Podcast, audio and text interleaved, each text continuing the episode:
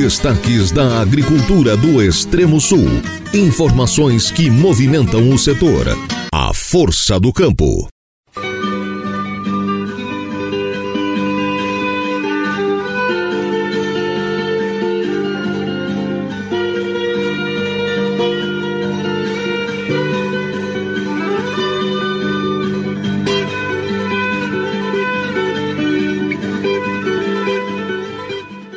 Chove e com gosto em Santa Catarina e o nosso extremo sul catarinense não fica atrás. Os risicultores estão só esperando o sol dar as caras, dar condições mínimas para adentrar na lavoura e dar sequência à colheita da safra 2023-2024. Mesma expectativa de muitos produtores de milho que não veem a hora de colher logo e tirar a produção da roça. Manhã de quinta-feira, 25 de janeiro, ano da graça de 2024. Nossa equipe já está a postos, então vamos ao nosso ofício, que é o de informar.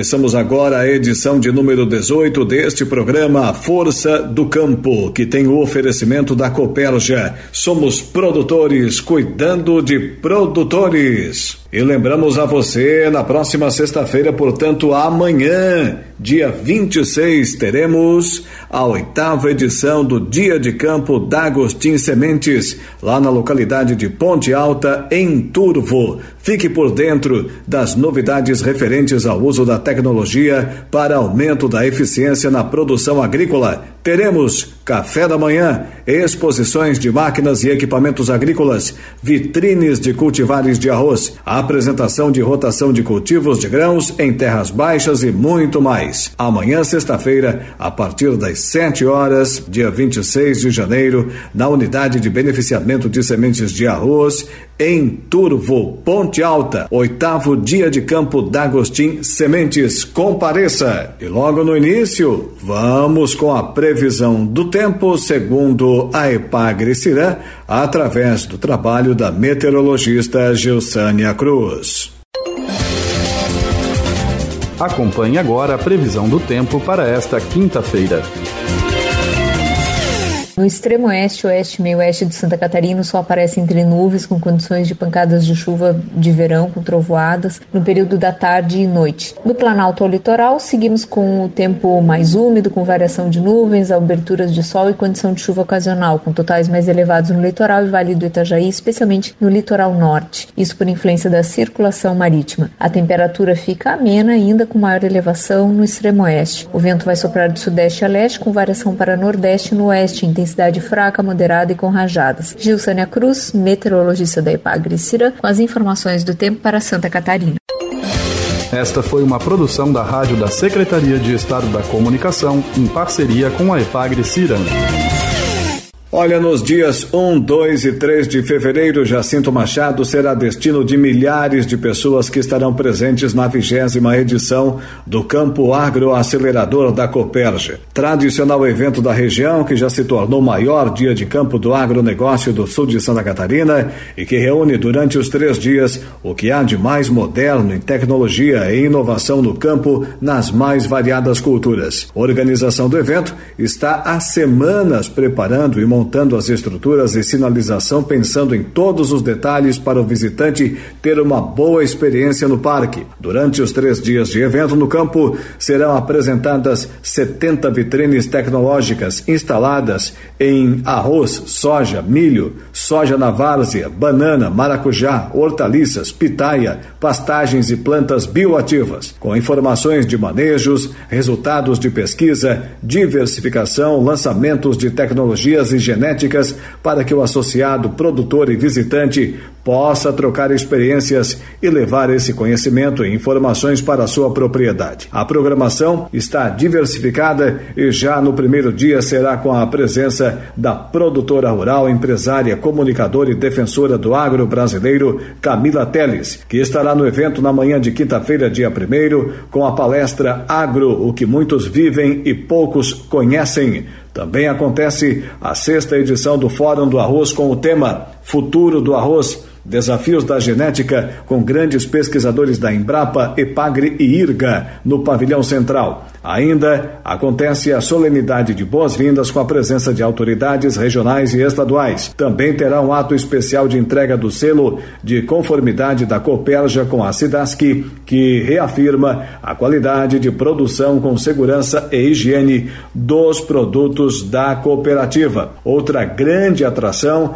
é a apresentação da raça Border Collie de pastoreio cortes de carne, pulverização com drone, casqueamento de bovino e ainda a formatura da segunda turma do Copérgia do Amanhã, Jovens, missa campal com a presença do bispo diocesano e inauguração da capelinha dentro do campo, dentre outras atrações. Para o gerente do campo, Jean Isidro de Borba, a organização do evento é um processo contínuo que se desenvolve 365 dias por ano. São dezenas de pessoas trabalhando nas mais diversas frentes para assegurar o sucesso do evento, aos envolvidos parceiros, expositores e ao público visitante. Agradeço todos que ajudam a tornar esse evento a magnitude que se torna a cada ano. Agradece Jean. A programação atende todo o público, associados, família, produtores, técnicos, estudantes, visitantes, pesquisadores e autoridades.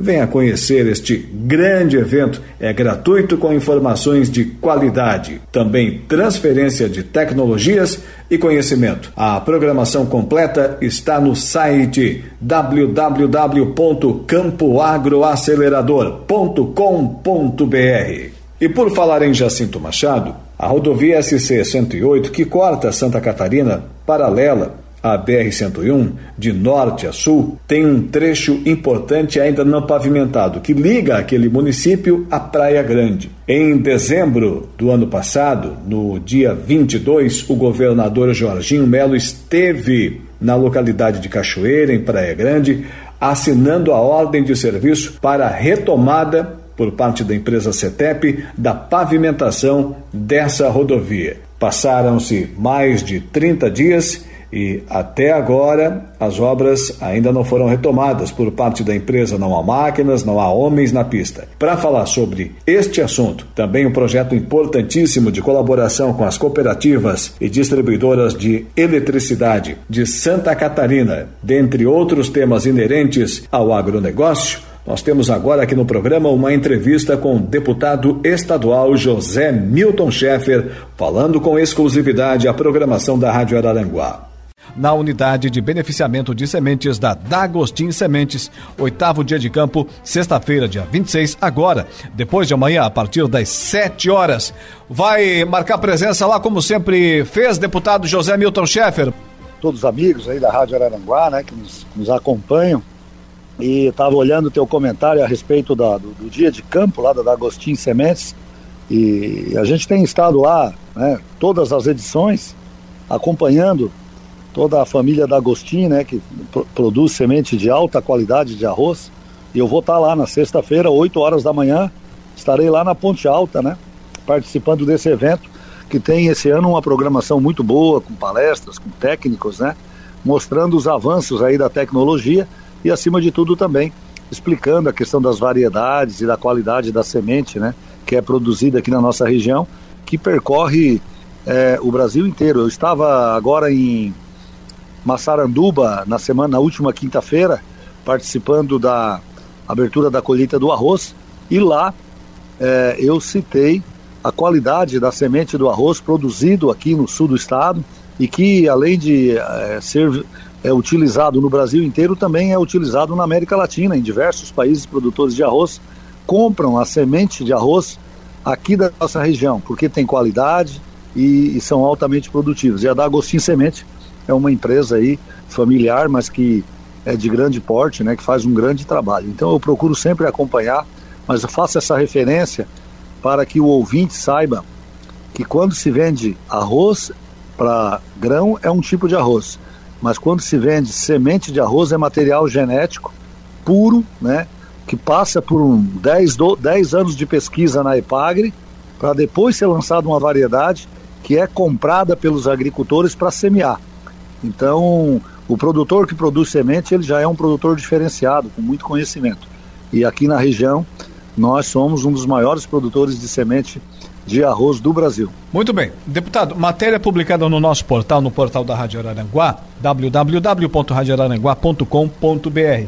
Lei de apoio às cooperativas e concessionárias de energia é sancionada para fortalecer o setor em Santa Catarina. Sei que esse projeto que foi sancionado pelo governador Jorginho Melo teve muito do seu empenho. Nos fale um pouco sobre ele.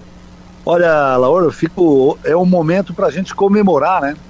Essa grande conquista que foi essa lei. Foi, eu sou presidente da frente das, do cooperativismo na Assembleia, a Frencop, e desde o início do ano passado nós apresentamos um projeto de lei cujo objetivo era esse: era o governo é, dar um subsídio, né, é um crédito de ICM para que as cooperativas de energia pudessem fazer investimentos nas suas redes, em subestações e também levar energia trifásica para os seus associados. E de lá foi debatido várias vezes na Secretaria da Fazenda, na Assembleia, tivemos a boa vontade do governador. No final do ano a gente conseguiu aprovar o projeto aqui em Santa Catarina, também no Confas a nível federal, juntamente também com a Federação das Cooperativas, a FECOERUSC. E aí, é, no último dia 19, o governador é, Jorginho Melo sanciona, né? E a gente tem que agradecer ele, porque ele foi e compreendeu a necessidade desse projeto, apoiou ele e o secretário Cleverson da Fazenda foram grandes parceiros na construção desse projeto e agora sancionada pelo governador é, vai ser a partir de março entra né, em vigor é, vai ser feita a regulamentação pela fazenda. E o que que acontece com isso? Ao invés da cooperativa pagar um valor de ICM ela vai pagar um 20% a menos mas ela é obrigada a, a investir né, na melhoria das suas redes e na qualidade da energia, o que vai melhorar mais a qualidade de vida da população. E eu fico muito feliz porque o cooperativismo, ele há anos, né, que não tinha uma parceria do poder público tão efetiva como essa. E a gente esteve, através da Frencop e também como deputado, junto com outros deputados, à frente desse projeto, construindo um projeto de resultado. Somente no ano que vem, neste ano, serão mais de 40 milhões de reais que esse projeto vai proporcionar de investimentos nas nossas cooperativas de energia elétrica. Eu tô, nós estamos falando aqui de cooperativa de energia elétrica. E aqui no Vale do Araranguá, dos nossos 15 municípios, nove são atendidos por cooperativas. Então a maioria da população vai ser contemplada com essa lei que o deputado Zé Milton ajudou a construir. Sem dúvida nenhuma. É, falando nisso, falando nisso, agora está aqui na, na audiência da nossa programação, presidente da Cooper, Giovanni Zanata, que na semana na semana que vem, né? Na semana que vem, é, semana que vem realiza lá o, vigésimo Campo Agro Acelerador lá em Jacinto Machado, um dos grandes eventos do nosso agronegócio de Santa Catarina e do Brasil, agora com três dias, né? Dias 1, 2 e 3 de fevereiro. E, e, ele lembrou aqui a gente, eu também já tinha lembrado dessa questão, a Sejama está fazendo o projeto da subestação, a Sejama lá do presidente Adelar Machado de Oliveira, do vice-presidente Serginho Poçamaidela, projeto de, de uma subestação lá na comunidade de Água Branca. E a diretoria, deputado, contam e muito com recursos como este. Do, desse projeto de, de retenção de 20% do ICMS para realizar o seu projeto. A cidade precisa muito dessa subestação lá em Jacinto Machado da Sejama. E o Vanir está aqui, ó. Pede pro, pro Zé Milton trazer o governador, deputado. É, é, juntamente com o Vanir, na, na última semana, nós entregamos um convite, né? para o governador Jorginho Melo é, vir aqui participar do Campo Agro Acelerador. Ele ficou de estudar e aí no início da, da próxima semana, ou talvez no final desta, a gente volte a conversar com ele para lembrá-lo né, desse convite. Eu tenho certeza que se tiver um espaço na agenda, o governador vai estar em Jacinto Machado. Vai será o primeiro governador a participar do Campo Agro Acelerador, que é, sem dúvida nenhuma, um dos maiores eventos né, da agricultura aqui do, do sul de Santa Catarina e do norte do Rio Grande do Sul, graças aí à, à organização e à grandiosidade da nossa Coperja, que junto com seus parceiros né, comerciais e técnicos faz um grande evento né, com, com palestras, com estações, e esse é um evento muito amplo, porque a, a cooperativa ela abriu o evento para diversas culturas, desde gado de leite, a maracujá, banana, pastagem, soja. Ali o agricultor tem a oportunidade de conhecer todo aquilo que está sendo pesquisado em termos de, de, novidades tecnológicas para a agricultura. É um evento muito importante, eu quero aproveitar aqui para cumprimentar e parabenizar o Vanir e toda o, a sua diretoria e os associados da Coperja pelo campo agroacelerador. É muito importante hoje a, o conhecimento, a informação tem mais valor do que a própria terra. Quem tem conhecimento, informação, consegue produzir, comercializar e ter, ter renda, né? E isso aí que o, a Cooper já tem feito com muita competência e agora é aqui é gratuito, né? Vale a pena, são três dias esse ano. A cada ano tem dado maior este evento e tem sido muito importante para a agricultura familiar e também para o cooperativismo aqui da nossa região e também do norte do Rio Grande do Sul, porque a, a Coperja ela tem expandido o seu campo, né? A gente está passando lá em Canela, no Rio Grande do Sul, encontra lojas da Coperja, está aqui em São João da, da Patrulha também, é, Santo Antônio da Patrulha, né? Sim. E a gente sabe do grande trabalho. O Vanir está de parabéns aí pela organização e nós também vamos estar tá lá. E eu quero reforçar o convite também para que os ouvintes participem. Conhecimento é o principal insumo da agricultura no momento. Bom, se o, se o governador Jorginho Melo vai até Joaçaba levar recursos pro carnaval, lá de Joaçaba, que aliás é uma bonita festa, pode vir a Jacinto Machado também, né, deputado, participar aí do campo agroacelerador, vigésima edição, e até hoje espera a visita de um governador. Pode ser agora em 2024 com Jorginho Melo. Mas falando em Jacinto Machado, deputado, nós temos lá a nossa histórica, já um tanto quanto que folclórica SC 108, ligando o município à Praia Grande. Acho que já faz um mês, já faz um mês que o governador Jorginho Melo esteve lá na comunidade de Cachoeira, onde aconteceu aquela audiência pública, ainda no governo eh, Carlos Moisés, assinando a ordem de serviço né, assinando a ordem de serviço para começar, aliás, recomeçar a obra de pavimentação entre Jacinto Machado e Praia Grande. O governador estava lá, testemunhamos, assinou a ordem de serviço, mas até agora as máquinas não roncaram, os homens não estão na pista.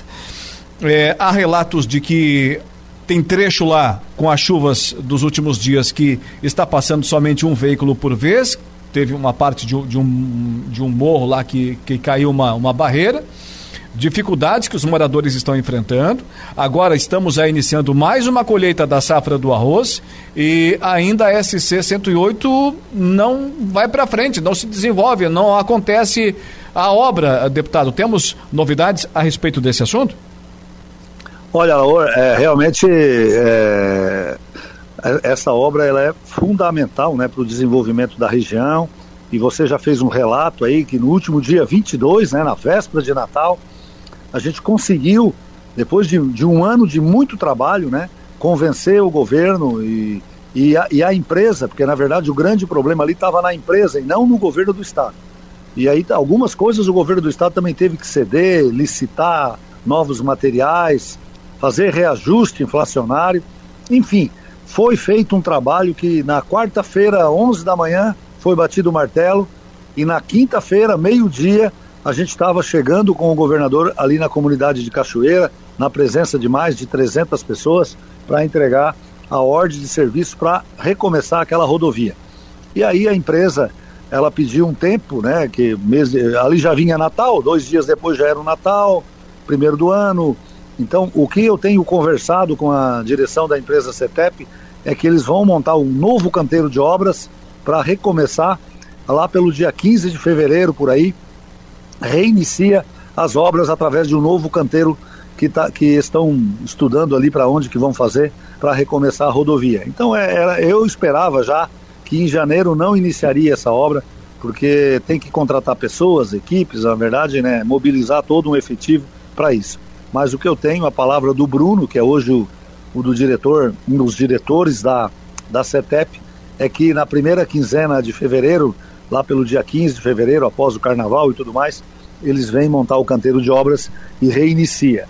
E a palavra que o seu Zé Lopes disse para mim lá na Cachoeira é que reiniciando ele não vai deixar interromper mais a obra no que depender da empresa.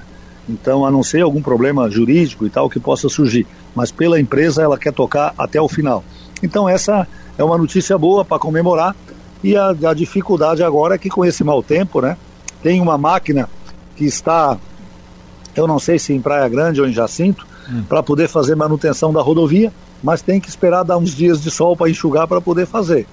Então, nós pedimos para que a superintendência da Secretaria da Infraestrutura desse um acompanhamento nessa rodovia para que ela tenha tra trafegabilidade até que a empresa recomece. Só que, em função dessas chuvas, acaba atrapalhando um pouco. Mas amanhã mesmo eu devo estar falando com o Ademir Honorato para pedir uma atenção tão logo seja possível, porque realmente ali no morro é, é uma região que foi mexido muito e com a chuva fica intransitável, né? Eu tenho, eu recebi hoje mensagens, né? Pelo menos duas mensagens de pessoas que moram naquela região é, reclamando disso, pedindo que seja tomada alguma providência. E eu liguei para o Ademir, mas ele não pôde me atender e amanhã eu devo estar falando com ele sobre isso. Muito bem. Aliás, falando no Ademir Honorato, que é superintendente do DENFRA aqui na nossa região, uh, ele havia mandado mensagem aqui para a gente, se comunicado falando desse assunto, o deputado dizendo o seguinte: é, boa tarde, Alaor, boa tarde. É, o, segundo a CETEP, diz aqui o Ademir Honorato, a, a empresa está se mobilizando para iniciar, aí corrobora com a, aquela informação que o deputado nos informou agora, uh, se mobilizando está a CETEP para iniciar em meados de fevereiro. Em meados de fevereiro, a obra lá, a CETEP, diz o Ademir Honorato. Deputado, obrigado por nos atender, voltando aí das férias. Aliás, falando nisso, pelas redes sociais, parece que o deputado melhorou os dotes culinários aí, está virando churrasqueira agora também, deputado? Rapaz, tem que aprender coisa boa, né? É a gente poder ter férias aqui em Balneário Gaivotas ao lado da família, né? É. Isso é momento de alegria e nada melhor do que um churrasquinho com o meio dos amigos. Vai bem. E aí, graças a, a gente tem feito isso quase que duas, três vezes por semana é, aqui em Balneário Gaivotas. Mas a partir de, de, de amanhã nós já estamos na ativa. Hoje já estou indo a São João do Sul e reco recomeçamos os trabalhos uma bateria recarregada, né? É, nada melhor do que Balneário Gaivotas e, e os amigos do lado para a gente é, poder aproveitar um pouco a vida, descansar e recarregar as baterias. Eu quero agradecer a Laura aí a, a oportunidade né, de estar tá falando com toda a audiência do Rádio Araranguá. É, parabenizar o Vanir aí pela, pelo, pela mais uma edição do Campo Agroacelerador. A gente vai estar tá lá e vamos tentar convidar o governador. Se der nessa, vai ser ótimo. Se não, na outra, a gente bota ele lá em Florianópolis no carro e traz ele ali para ele conhecer. Te, ele tem maior interesse em, em, vir ali. Aquele dia ele nos recebeu muito bem o convite lá, entregue pelo Vanir. Mas às vezes as agendas deles dá algum problema, mas eu vou conversar na próxima semana com ele também para tentar trazê-lo aqui. Então era isso, agradecer, deixar um grande abraço e votos aí de um excelente ano novo, né, para todos, para todos aí que estão nos ouvindo. Muito obrigado. Tá aí. Deputado estadual José Milton Schaeffer conversando com a gente, trazendo essas informações.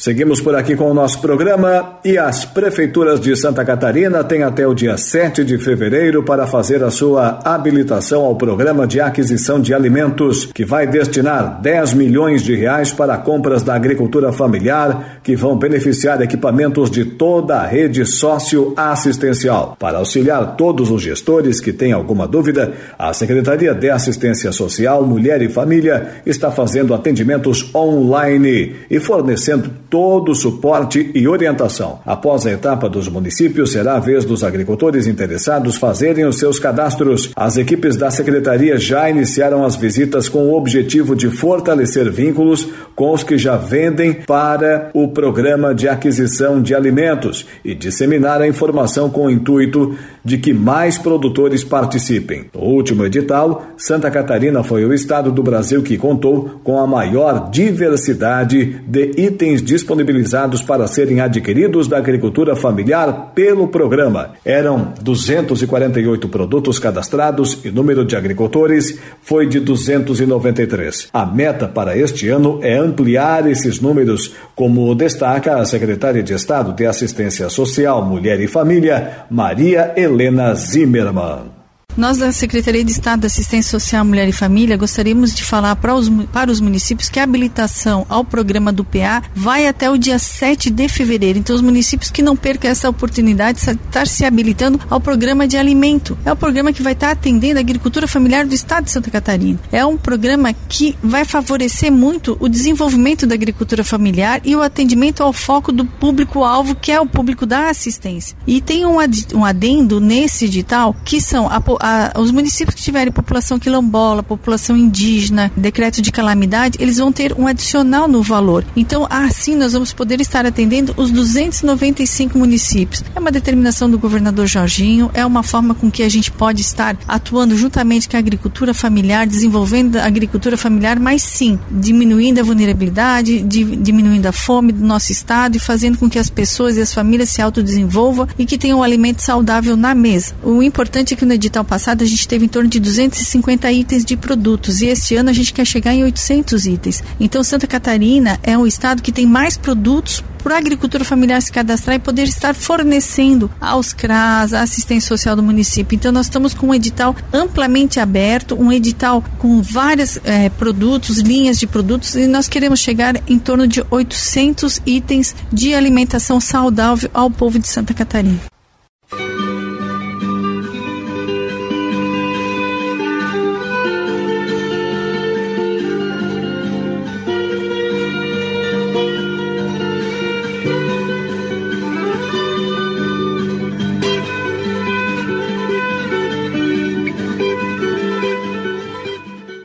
Estamos de volta com o nosso programa A Força do Campo, sempre com o oferecimento da Coperja. Somos produtores cuidando de produtores. E é amanhã, dia 26 de janeiro, sexta-feira, a partir das 7 horas em Ponte Alta Turvo. Participe do oitavo dia de campo da Agostim Sementes e fique por dentro das novidades referentes ao uso da tecnologia para aumento da eficiência na produção agrícola. Café da manhã e aquele café da manhã no capricho. Exposições de máquinas e equipamentos agrícolas, vitrines de cultivares de arroz, apresentação de rotação de cultivos de grãos em terras baixas e muito mais. Amanhã, sexta-feira, a partir das 7 horas, na unidade de beneficiamento de sementes da Agostim Sementes em Ponte Alta Turvo, oitavo dia de campo da Agostim Sementes. Compareça! Olha, o agronegócio brasileiro inicia este ano com a abertura de mais quatro novos mercados para a exportação de seus produtos. Nessa semana, o governo recebeu com satisfação a autorização para exportar bovinos vivos, embriões de bovinos in vivo e in vitro e sêmen bovino para o Paquistão, além de alevinos de tilápia para as Filipinas. Em 2023, o Paquistão importou 298 milhões 97 mil 1.917 dólares do Brasil. Entre os principais produtos destacam-se fibras e têxteis, o complexo soja e produtos florestais, que corresponderam a 83% das exportações brasileiras ao país asiático. Já a República das Filipinas continua sendo um dos importantes mercados para a carne do Brasil, com exportações equivalentes a 918 milhões 262 mil 941 dólares no ano ano anterior, as proteínas representaram 76% do que foi consumido pelos filipinos do Brasil. O mercado de bovinos vivos, aberto neste mês para o Paquistão, gerou a movimentação de 488 milhões 580 mil 177 dólares para o país no mercado mundial em 2023, refletindo um aumento de 154% em relação ao ano de 2022. Com a retomada das relações diplomáticas, 2023 foi um ano marcado por recordes na abertura de mercados no mundo. Neste ano, com apoio do ministro Carlos Fávaro, buscaremos ainda mais novas oportunidades para os produtores do agro nacional exportarem dezenas de produtos e acessarem destinos até então inéditos, gerando renda e emprego em todo o país, destacou Roberto Perosa, secretário de Comércio e Relações Internacionais. Tais resultados são fruto do trabalho conjunto do Ministério da Agricultura e Pecuária, o MAPA, e do Ministério das Relações Exteriores. Enquanto isso, os portos de Santa Catarina foram o primeiro destino do recém-possado secretário nacional de Portos, Alex Ávila. Ele iniciou a série de visitas aos terminais portuários do país pelo estado em razão da localização estratégica e diversidade dos seis portos catarinenses. Na terça-feira, dia 23, Ávila conheceu o porto de São Francisco do Sul e foi recebido pelo presidente Cleverton Vieira, que mostrou os diversos investimentos em infraestrutura ao longo de 2023 que permitiram alcançar recordes históricos na movimentação de cargas. O secretário estadual de Portos, Aeroportos e Ferrovias Robson Coelho, acompanhou a visita e agradeceu o gesto por ser o primeiro estado do Brasil a ser visitado pelo novo secretário. De acordo com o presidente do Porto, Cleverton Vieira, a interlocução junto aos órgãos nacionais do setor é fundamental para o desenvolvimento dos terminais portuários. O novo secretário nacional de Portos, Alex Ávila, comentou sobre a agenda em Santa Catarina. No estado, o secretário nacional também visitou os portos de Imbituba aqui no sul de Santa Catarina e também de Itajaí. Os portos de Santa Catarina foram o primeiro destino do recém-impossado secretário nacional de portos, Alex Ávila. Ele iniciou a série de visitas aos terminais portuários do país pelo estado em razão da localização estratégica e diversidade dos seis portos catarinenses. Nesta terça, dia 23, Ávila conheceu o porto de São Francisco do Sul e foi recebido pelo presidente Cleverton Vieira, que mostrou os diversos investimentos em infraestrutura ao longo de 2023, que permitiram alcançar recordes históricos na movimentação de cargas. O secretário de Estado de Portos, Aeroportos e Ferrovias, Robson Coelho, acompanhou a visita e agradeceu o gesto por ser o primeiro estado do Brasil a ser visitado pelo novo secretário. Quero primeiro agradecer o secretário Alex, toda a sua equipe, é, por visitar o Porto de São Francisco do Sul, Ibituba e Itajaí e atender as necessidades, acompanhar as necessidades do nosso estado e cumprimentar toda a equipe do Porto de São Francisco do Sul pelos resultados obtidos ao longo de 2023 que esse desafio continue ao longo de 2024. De acordo com o presidente do Porto, Cleverton Vieira, a interlocução junto aos órgãos nacionais do setor é fundamental para o desenvolvimento dos terminais portuários. Um dia muito importante para o Porto de São Francisco do Sul. Estamos recebendo visitas ilustres aqui que vêm dividir conosco a alegria de um ano muito importante, o ano de 2023. O Porto de São Francisco bateu recordes históricos 17 milhões de toneladas, o maior porto de Santa Catarina. Estamos recebendo hoje o secretário nacional de Portos e Transportes Aquaviários, secretário Alex. O novo secretário nacional de Portos, Alex Ávila, comentou sobre a agenda em Santa Catarina. Muito bom, muito obrigado, Cleverton, aqui pela receptividade, pela gentileza de nos receber. A gente agradece nosso secretário Robson presidente Renato, pela gentileza, hospitalidade. Fizemos uma excelente agenda aqui com o Porto, tivemos a oportunidade de conhecer um pouco do planejamento do Porto aí para o período, para o ano de 2024 e discutir uma pauta propositiva aqui para a gente avançar junto aí e fazer os portos crescerem aqui na nossa querida Santa Catarina. No estado, o secretário nacional também visitou os portos de Imbituba e Itajaí. De Florianópolis, Marcos Lamperti. E o milho? Bem, o cereal deve ficar mais caro com a queda na produção do grão em Santa Catarina. Produção de suínos, que está em alta, pode ser impactada pela falta do produto. Santa Catarina vai colher menos milho que o esperado. A estimativa de produção para a safra 2023-24 foi revisada para baixo no Boletim Agropecuário de janeiro, divulgado pela Epagri-Cepa. Os dados apontam para uma redução de quase 7% na produção total de milho no estado. A queda é decorrente da redução na área cultivada de milho, associada à baixa produtividade, que vem sendo percebida nas áreas já colhidas, como explica o analista de socioeconomia e desenvolvimento rural da Epagri-Cepa, Haroldo Elias. Principalmente na região oeste e extremo oeste já está desenvolvendo bem a colheita, já chega próximo de 50% da área colhida. E nas primeiras áreas está mostrando a produtividade baixa, principalmente em função do excesso de chuvas em outubro e novembro, prejudicou as lavouras, é, erosão, perda de nutrientes e também na época da floração, que prejudicou todo o enchimento de grãos.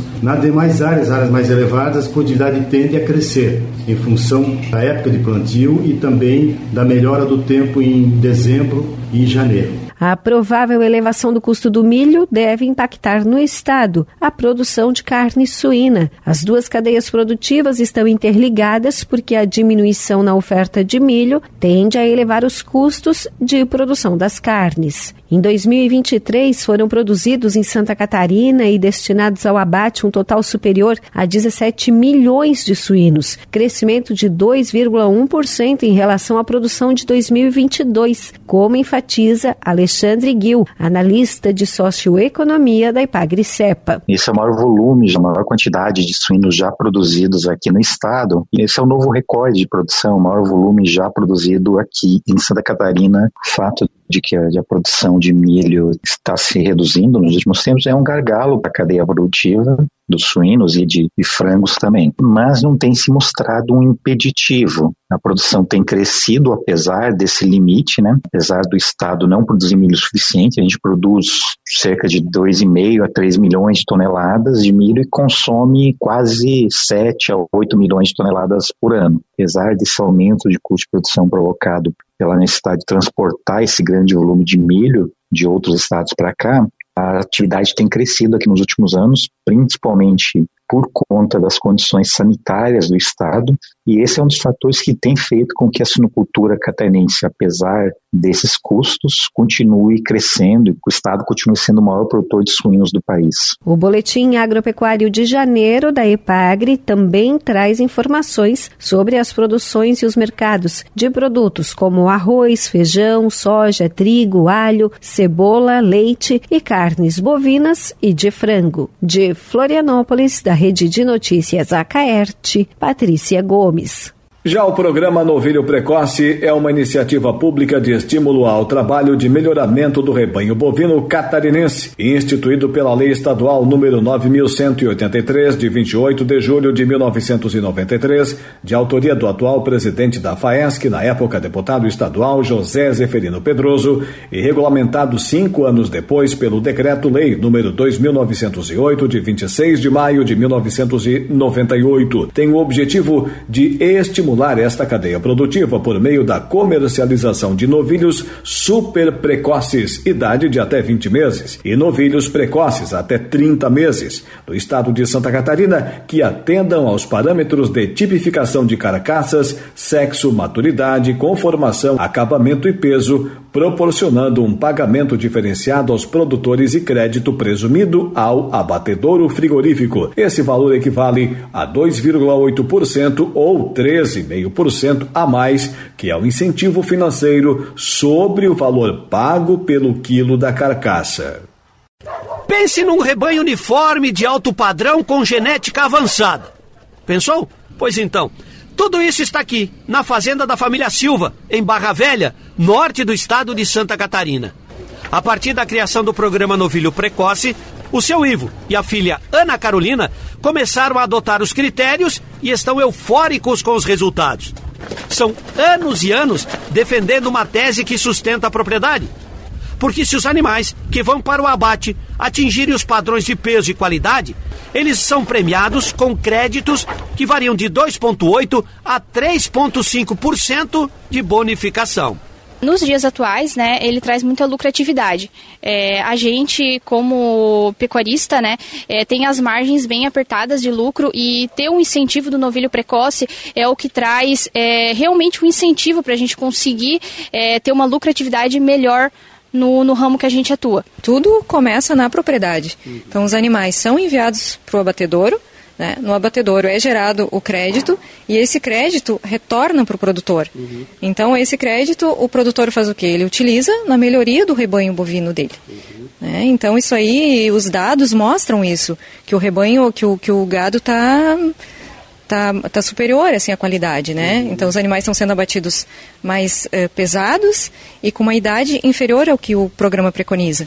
E todo bom pecuarista, aquele que se dedica à atividade, não desvia o foco do rebanho um segundo sequer. É o que fez o seu Humberto. Ele veio acompanhar o lote que está aqui no frigorífico para o abate.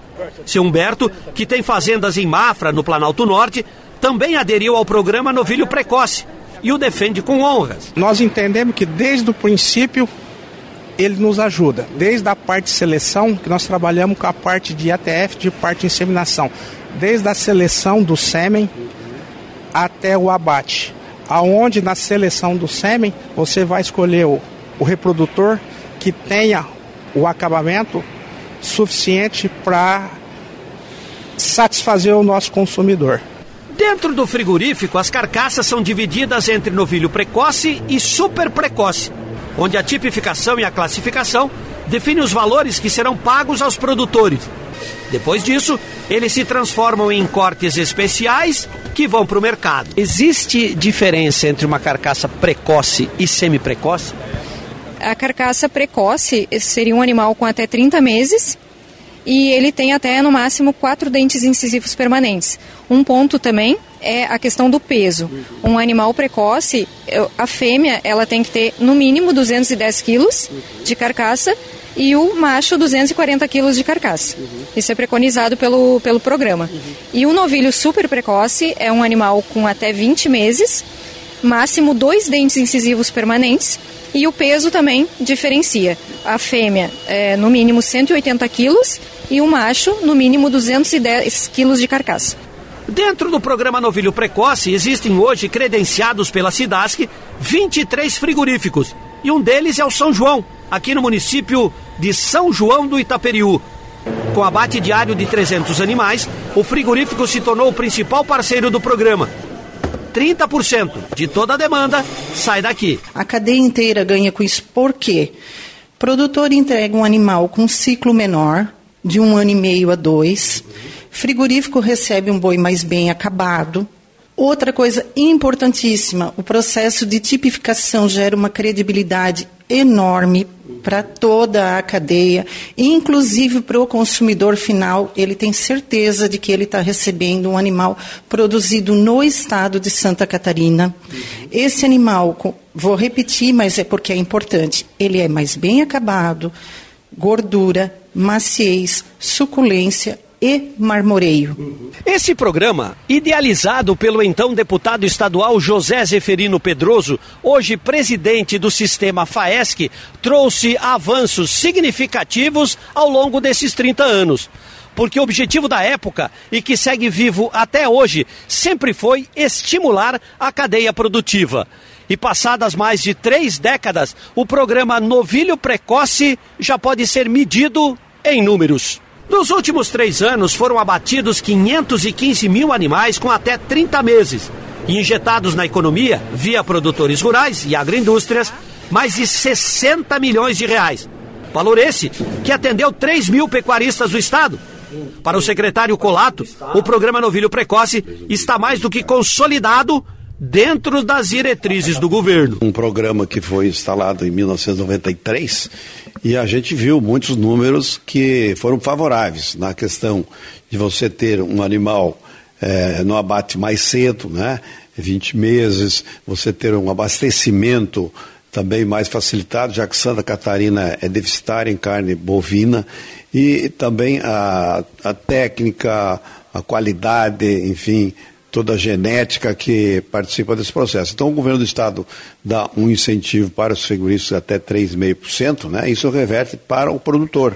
E o produtor tem o incentivo, então, de produzir esses animais e, com certeza, contribuir com o abastecimento eh, de carne bovina em Santa Catarina, levar a renda para o produtor e incentivar que ele possa aplicar tecnologias cada vez mais aprimoradas para uh, abastecer o mercado. Em termos sanitários, esse programa se efetivou de fato?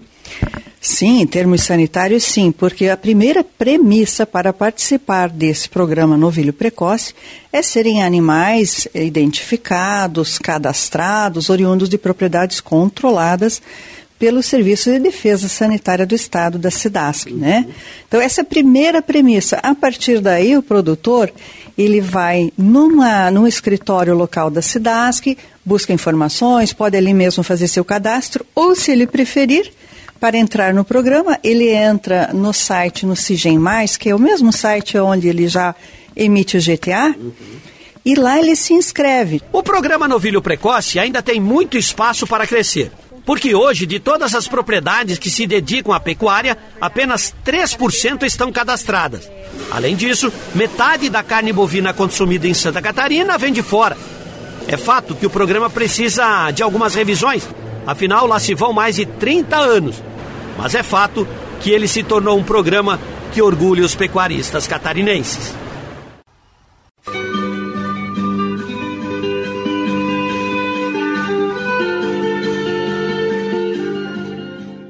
Retornamos com o nosso programa para essa quinta-feira, 25 de janeiro. A Força do Campo, sempre com o oferecimento da Coperja. Somos produtores cuidando de produtores. E é amanhã, dia 26 de janeiro, sexta-feira, a partir das 7 horas lá em Ponte Alta, Turvo. Participe do oitavo dia de campo da Agostim Sementes e fique por dentro das novidades referentes ao uso da tecnologia para aumento da eficiência na produção agrícola. Café da manhã, exposições de máquinas e equipamentos agrícolas, vitrines de cultivares de arroz, apresentação de rotação de cultivos de grãos em terras baixas e muito mais. Oitavo dia de campo da Agostim Sementes é amanhã, lá em Ponte Alta, Turvo.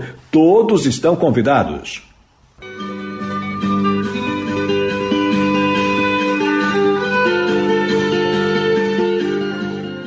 O projeto de lei 3107/2023 institui o Programa Nacional de Incentivo ao Crédito do Jovem Empreendedor Rural, que visa beneficiar jovens empreendedores de baixa renda que atuem no meio rural. A proposta tramita na Câmara dos Deputados. O texto é de autoria do deputado Marcos Tavares do PDT Carioca. O objetivo, segundo ele, é criar um ambiente de negócios favorável para os empreendedores do campo que têm entre 16 e 29 anos, com medidas como o acesso a crédito e capacitação esses elementos combinados ajudam a reduzir as barreiras e aumentam as chances de sucesso dos iniciantes, disse Tavares. O foco do PL são jovens produtores rurais com renda familiar até 25% do valor máximo fixado no Programa Nacional de Fortalecimento da Agricultura Familiar, o PRONAF.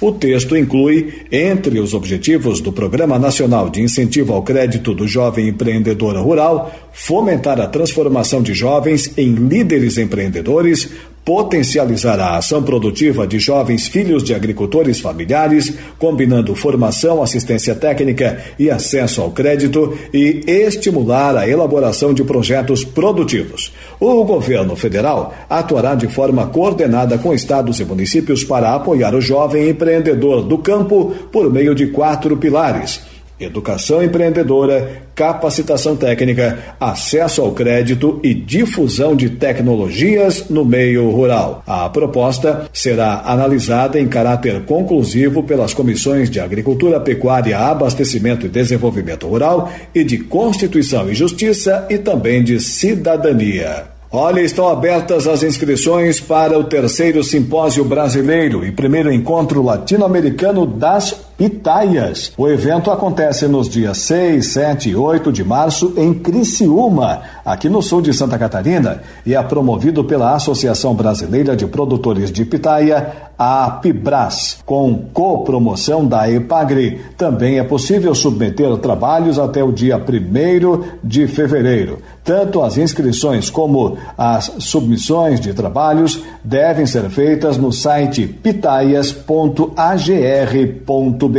Em Santa Catarina, a produção de pitaia cresceu exponencialmente nos últimos anos. Na safra 2022-2023, o estado comercializou 2.500 toneladas da fruta, crescimento de 40% em comparação com o ciclo agrícola anterior. O movimento econômico foi de 15 milhões de reais. O extensionista rural e líder do programa programa Fruticultura da Ipagre no sul de Santa Catarina, Diego Adílio da Silva, fala sobre a programação do evento e ressalta o cultivo da fruta no estado.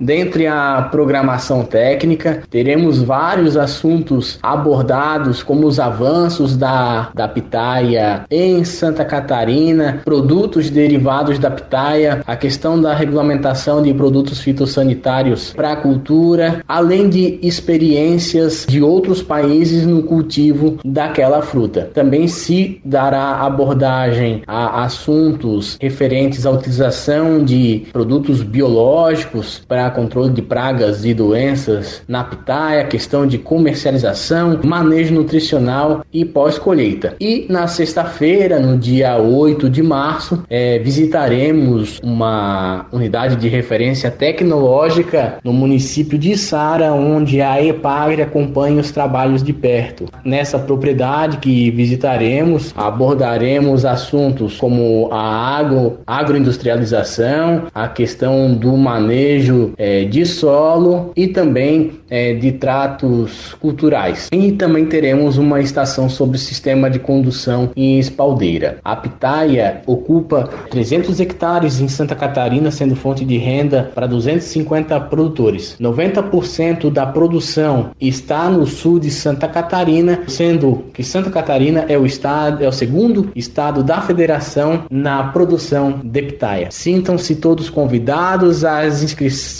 já estão abertas pelo site pitaias com y.agr.br. Os nordestinos chamam de macaxeira. Aqui, no sul do país, chamamos de aipim, que é uma cultura que está muito presente na agricultura familiar. Já foi eleito o alimento do século XXI pela ONU devido à importância dele no combate à fome em diversos países. É um alimento versátil que pode ser aproveitado na sua integralidade. Vamos ver como a cultura une três gerações de uma família do Rio Grande do Sul. O aipim é uma cultura que está muito presente na agricultura familiar já foi eleito o alimento do século XXI pela ONU devido à importância no combate à fome em diversos países. É um alimento versátil que pode ser aproveitado na sua integralidade. Vamos ver como a cultura une três gerações de uma família. De fácil trato cultural, o aipim pode ser a fonte de renda principal da propriedade familiar ou cultivado apenas para subsistência. Em Mato Leitão, o agricultor Euclides produz o aipim há mais de 30 anos. Eu estou no ramo da aipim já há mais de 30 anos. Conhece bem a cultura? Conheço, já aprendi bastante. Olha, é uma cultura que dá um bom rendimento. Comparando a lucratividade por hectare, é que a maioria das pessoas aqui tem pouca terra. A gente tem que plantar e colher o que a gente consegue tirar um pouco mais da terra. Mas ao mesmo tempo tu tem que ajudar a terra também. Tem que alimentar a terra para a terra alimentar a planta. O município conta com 45 produtores diretamente ligados à produção comercial em 150 hectares com a cultura. Aqui no município de Mato Leitão, a produção de aipim ela é feita comercialmente, não só como cultura de subsistência, como tem em grande parte do Rio Grande do Sul, porque é uma cultura que se adapta bem na nossa região, o investimento dela é baixo comparado a outras culturas como o grão e que dá uma boa ainda rentabilidade para o pequeno produtor. A renda do aipim, comparando a outras culturas, gira em torno de 5 por 1 um, quase. Onde é que eu planto um hectare de aipim, preciso plantar 5 de milho. Para ter a mesma renda, o lucro final. E a dona Márcia nos mostrou como é feito chips de aipim, da agroindústria Horta e Sabor. Primeiro a raiz é descascada por mãos ágeis, depois passa pela primeira lavagem. Depois fatiado, lavado duas vezes, aí deixa para escorrer nessas bandejas, depois ir bem seco, aí começa a fritar. É um óleo especial para frituras. Tá pronto. Bem soltinho. Espera escorrer um pouquinho a gordura.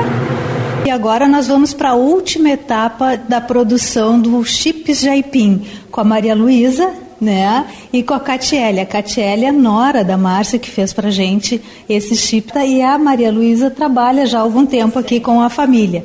Agora, meninas, o que, que nós vamos fazer? Agora nós vamos embalar ele todo em saquinhos e fazer 100, a, 100 gramas em cada saquinhos daí. Ele tem a validade de 10 dias com essa embalagem transparente, mas a gente está uh, fazendo a embalagem nova, né, aluminizada, para começar a comercializar nos mercados para ele ter uma, uma validade maior.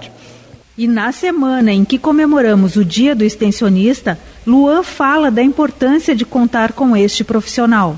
Se não fosse o apoio ali da, da Imater, né, de toda a sua equipe, principalmente o Rudinei, que nos deu toda a assistência, né, o sonho, a materialização do sonho dessa agroindústria não teria sido saído do papel. Né? Então isso vai desde todo o apoio uh, a, na parte burocrática, né, de correr atrás das licenças, de toda a burocracia, de toda aquela papelada, né, pro, uh, pro alvará de funcionamento, uh, mas também no apoio, assim, uh, sentimental. Não sei se sentimental é a palavra, mas assim, quando a gente estava com a dúvida, né, se se o negócio valeria a pena investir no negócio, se o negócio iria para frente, a figura do Rudinei aparecia para nós, vamos lá, vamos colocar essa agroindústria que, que vai funcionar, tem tudo para dar certo. Então ele sempre nos apoiou nessa parte e sem dúvida a, a Emater né, e o Rudinei ele tem um, tem um papel fundamental nessa agroindústria.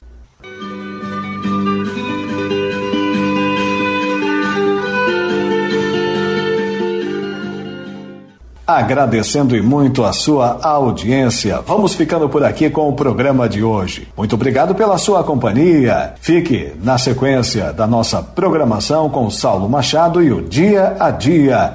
Amanhã estaremos de volta nesse mesmo horário. Um abraço, ótima quinta-feira e até lá.